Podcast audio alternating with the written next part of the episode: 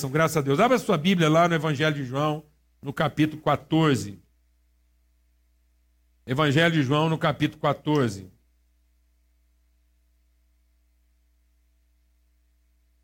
Diz assim. É, a partir do verso 9.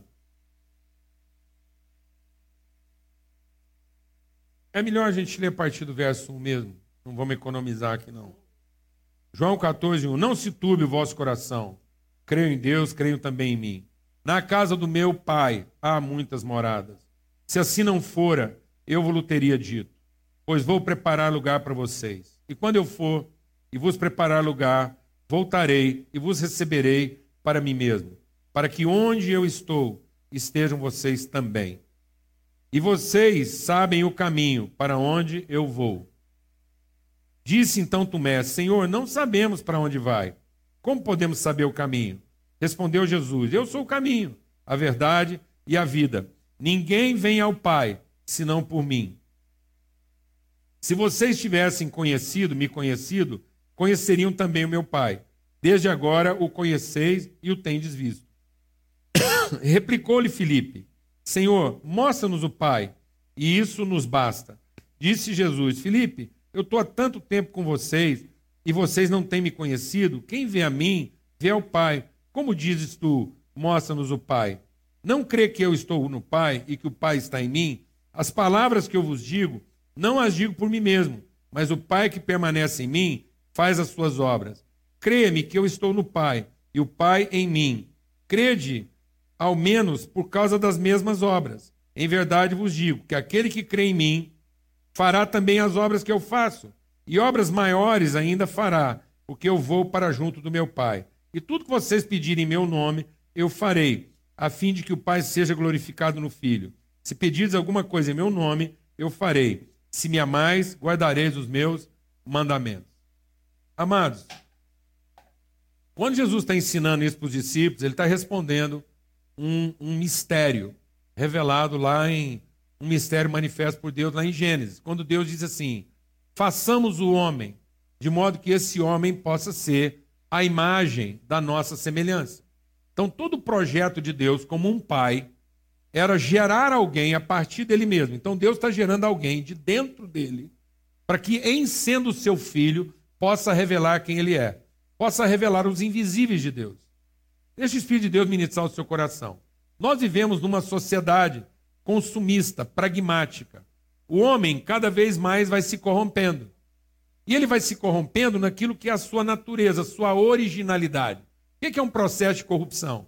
Processo de corrupção é um processo de degeneração, de mudança daquilo que são suas características essenciais originais. Então, cada vez mais nós estamos nos afastando daquilo que nós fomos de fato feitos para ser. Então, Cristo vem como filho da parte de Deus revelar para nós o que, que Deus estava chamando de a perfeita imagem de Deus. Porque o apóstolo Paulo, quando fala de Jesus, diz: Ele é o Cristo, o Cristo de Deus, a perfeita imagem do Pai. E agora Jesus vem dizer isso. Ele vem dizer: Olha, eu estou indo e para onde eu vou, vocês vão comigo. E a minha oração é que aonde eu estiver, vocês possam estar comigo. Quem vê a mim, vê o Pai que me enviou. Eu sou o caminho para o Pai. Então, quando Jesus está falando desse onde eu estiver, vocês estejam comigo, na nossa cabeça, Jesus está falando só de um lugar físico, de um endereço, distância, tempo. Então, muitas vezes, deixa o Espírito de Deus ministrar o seu coração. Muitas vezes nós estamos pensando que a nossa espiritualidade é apenas uma forma paliativa de enfrentar a vida enquanto nós estamos esperando um lugar, espaço, tempo, um endereço futuro. E não é, mano. A vocação espiritual não é para um espaço, tempo, futuro. A vocação espiritual é para uma transformação presente, um hoje e agora, em que nós vamos sendo transformados num quem e não endereçados para um onde, espaço, tempo. Então, quando Jesus está falando, a minha oração é que onde eu estiver, vocês estejam comigo, é que vocês vão se transformando numa pessoa igual a mim. Para que no final dos processos de Deus na sua vida, do Pai, vocês sejam filhos do mesmo pai, iguais ao seu irmão primeiro. Então Jesus é um unigênito que se tornou primeiro de filhos únicos. Jesus não é unigênito porque ele é exclusivo. Jesus é unigênito porque ele é representante de uma genética única. Então Deus nunca está falando de espaço-tempo. Deus nunca está falando de hierarquia. Deus nunca está falando de lugar geográfico. Deus está falando de uma consciência de identidade, de natureza e de propósito. Então Jesus é unigênito, porque até aquele momento ele era o único representante dessa genética espiritual, desse ser que Deus chamou de perfeita imagem do Pai. Agora ele oferece a sua vida, ele revela quem ele é, o espírito que estava nele, para que agora ele seja primeiro de filhos únicos. Então nós continuamos a ser únicos dessa condição de ser imagem de quem Deus é. Então a oração de Jesus é que vocês venham para esse lugar exclusivo de ser filho de Deus e ter a condição de revelar os invisíveis de Deus. Mas nós vivemos numa sociedade o quê? Que prima pela aparência, pelo que eu posso enxergar e não pelo que eu posso ver. Então, naquilo que eu posso enxergar, a gente tem a tendência de achar que quando Deus estava falando de imagem, ele estava falando de aparência, de forma. E aí a religiosidade quer parecer com Deus na sua imagem e forma, do perspectiva estética. Isso é tão forte na humanidade que, por exemplo, os brancos europeus já usaram a Bíblia para escravizar os negros africanos. Porque diziam, não, quem é a imagem de Deus são nós. Os arianos. E quem não é ariano, é asiático ou africano, não é de Deus é uma raça inferior. Mas a Bíblia diz que não. Quando a gente se encontrar na glória, nós vamos ver filhos de Deus de toda tribo, língua, povo, raça e nação. Ora, como é que toda tribo, língua, ro... é, toda tribo, língua, povo, raça e nação pode ser imagem de Deus, já que é uma língua, uma tribo, uma raça e uma nação? Porque Deus não está falando da imagem aparente. Isso também é tão forte que quando a gente não lida com a aparência física, a gente quer lidar com a aparência estética. E a religiosidade diz: não, quem é filho de Deus veste assim, não veste assado, bebe assim, não bebe assado. Então, ser filho de Deus quer dizer aquilo que você veste, aquilo que você come, ou a forma como você se comporta. Filho de Deus só canta música assim, não canta música tal. Então, os filhos de Deus não podem cantar algum tipo de música. Por quê? Não, não tem nada a ver isso. Porque quando a Bíblia está falando de imagem, não está falando da imagem aparente. Jesus não é a imagem aparente. Jesus é a imagem revelada de quem Deus é. Por isso que os discípulos se confundiram. E aí Jesus diz assim: Ora, como é que vocês não sabem? Eu estou há tanto tempo convosco que vocês não me conhecem. Por quê? Porque eles ainda estavam esperando uma imagem de Deus na sua forma. Porque para eles, imagem de Deus era alguém andando no mundo com um holofote ligado em cima dele o tempo todo. Você já pensou isso? Então tem gente que, ah, não, eu sou filho de Deus, onde eu andar tem uma luz em cima de mim, todo mundo vai saber que eu sou filho de Deus, e os demônios vão tudo tremer, e vai todo mundo falar, ó. Oh. Aí a gente quer ser imagem de Deus, porque se a mulher quiser brigar conosco, a gente assume a imagem de Deus, e ela intimida, ela não tem coragem de falar nada com o filho de Deus. Quem dera. Quem dera. Aí a mulher, ah, eu estou pagando um preço, eu paguei um preço pelo meu marido. Que preço? Preço você pagou? Quebrada. Todo mundo quer quebrado, pagar preço. Quem aqui tem recurso para comprar uma alma? Nós não damos conta de pagar as contas. Onde a gente encontraria recurso para comprar uma alma? Que pagar preço? Mas não, sabe por que a mulher fala que pagou o preço? Eu tenho dó desses caras, das mulheres que falam assim: sabe por que o meu marido hoje está na igreja, pastor? Eu não gosto nem de escutar, porque eu fico uma dó do cara que é assim, que eu paguei o preço. Eu fui para o Jinjum, eu fui para o monte. Esse cara é um escravo. Eu fico imaginando que lá na casa dele tem um altar escondido com a imagem dela. E toda vez que ele entra em casa, ele tem que beijar o pé da santa. Porque não foi Jesus o Cristo, não. Foi ela. E ela é dona dele, porque ela pagou o preço dele. Né? O cara vive no cabresto. Paguei o preço dos meus filhos. Que bobagem. Bobagem. Porque nós criamos esses estereótipos. Nós achamos que quando fala da minha imagem, está falando de uma imagem física, estética, plástica. Por isso que aí você vai olhar lá em Isaías 53, uma hora você dá uma lida lá em Isaías 53, no capítulo, no versículo 2, diz assim: como um ramo seco que foi subindo, um pau torto que foi crescendo no meio de uma terra seca. É assim que era Jesus. Nós olhamos para ele e não havia nele beleza alguma que nos agradasse. Vou falar uma coisa para você, amado. Se Jesus estivesse aqui hoje, não tem um pai aqui que queria ir para genro.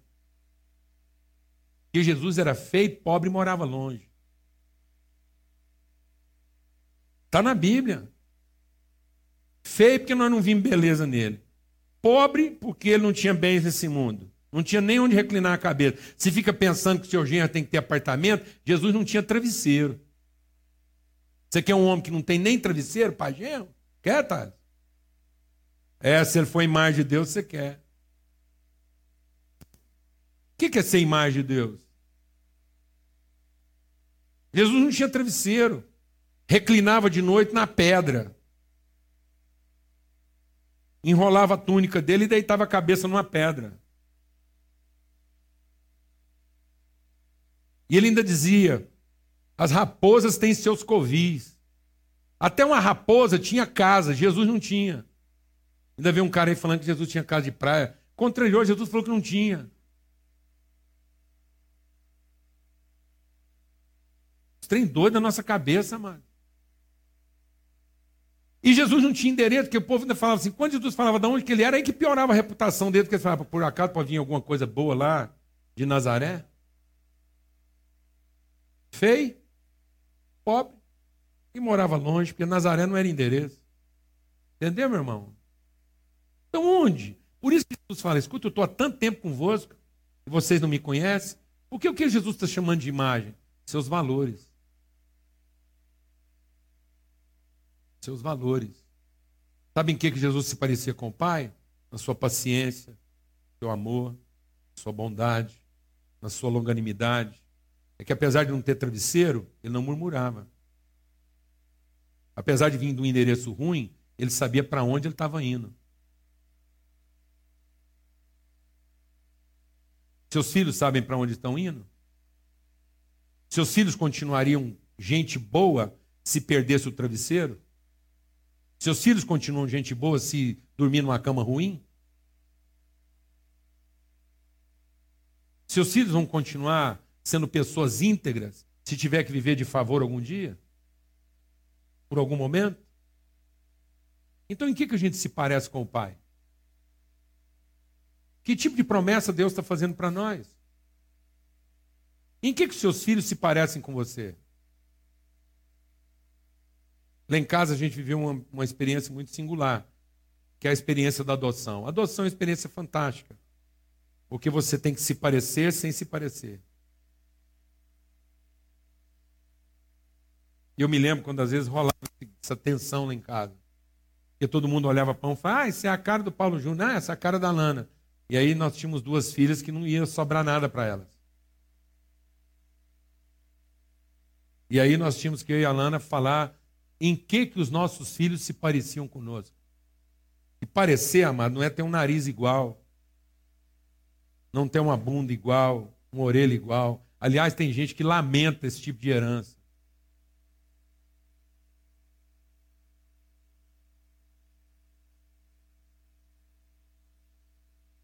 Porque quando a palavra de Deus está falando de imagem, em que que Jesus, o Cristo, é a perfeita imagem do Pai? É no seu amor, é na sua bondade, é na sua perseverança, é porque ele nunca desistiu, ele nunca retrocedeu, ele nunca recuou, ele nunca deixou de pensar nos outros. Em que, que você está querendo que seus filhos se pareçam conosco? Eu vou te falar uma coisa, mano.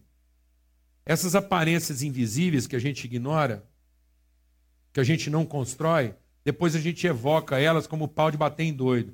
Você sabe que hora que a gente vai evocar essas aparências essas semelhanças invisíveis, na hora que quebra o pau em casa. E você fala assim: eu sei igualzinho o povo lá do seu pai. Lá ninguém presta, os homens lá é tudo vagabundo, bebedor de cachaça e não respeita as mulheres. Vai eu sei que é igualzinho a sua mãe, aquelas mulheres chatas, implicantes, que enfia o dedo em tudo, está sendo reclamando de todo.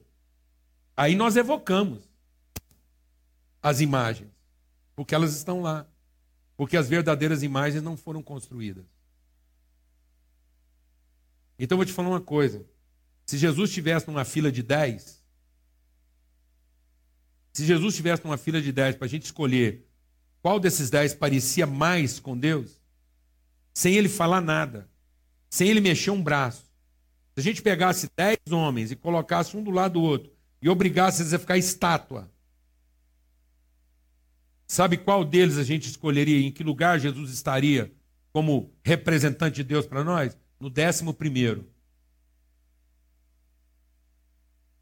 Se nós colocássemos Jesus aqui hoje na nossa frente, entre dez, e falar, escolhe um dos dez que você acha que é o Filho de Deus. Sabe qual deles Jesus seria? O décimo primeiro. Porque nós íamos olhar, porque a gente tem essa bobagem, essa ilusão de achar que quando alguém encontrasse Jesus, ia logo reconhecer que ele é um filho de Deus. Sabe quando é que as pessoas reconheciam quando ele era filho de Deus? Quando ele abria a boca, quando ele abraçava uma prostituta, quando ele tirava tempo para um pobre, quando ele mudava a sua trajetória, quando ele não perdia paciência com as pessoas e principalmente quando ele amou seus inimigos até a morte. É isso que faz da gente uma imagem perfeita do nosso Pai. É isso que Deus quer construir na gente. É dessa família que a gente faz parte. Então, que a gente possa desencanar dessa dependência que nós temos da aparência, da forma, da cor, da estética, do bem, da posse. E entender que enquanto nós estamos nos ocupando de todas essas coisas, nós não estamos construindo os valores que precisavam ser construídos. Não estamos construindo pessoas pacientes, amorosas, longânimas, perseverantes, dignas. Em nome de Cristo Jesus.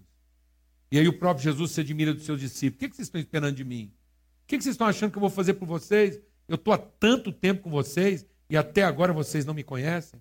Pois saibam de uma coisa: meu Pai está em mim e eu estou no meu Pai. E vocês já deviam ter percebido isso, não quando vocês olham para mim e veem a minha aparência, mas vocês já tenham ter percebido isso pelas coisas que eu faço.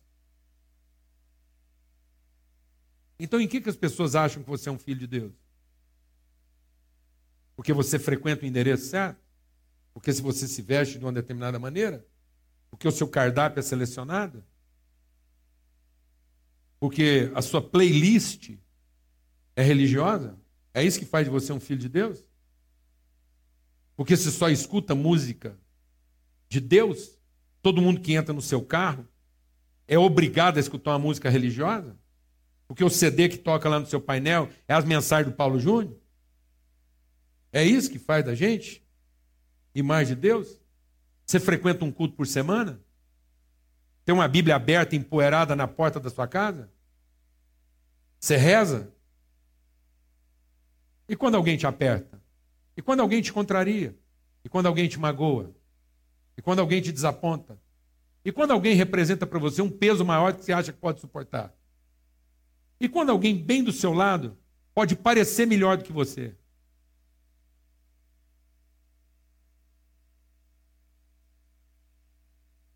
Fica claro para todo mundo que nós somos filhos de Deus? Ou ainda é difícil perceber isso? Amém, irmãos? Então, em nome de Jesus. Em nome de Cristo Jesus. Jesus diz: creiam, eu estou em vocês e vocês estão em mim. E creiam uma coisa: as pessoas vão saber que vocês são filhos de Deus pelas coisas que vocês vão fazer, pela forma como vocês vão agir. Em nome de Cristo Jesus.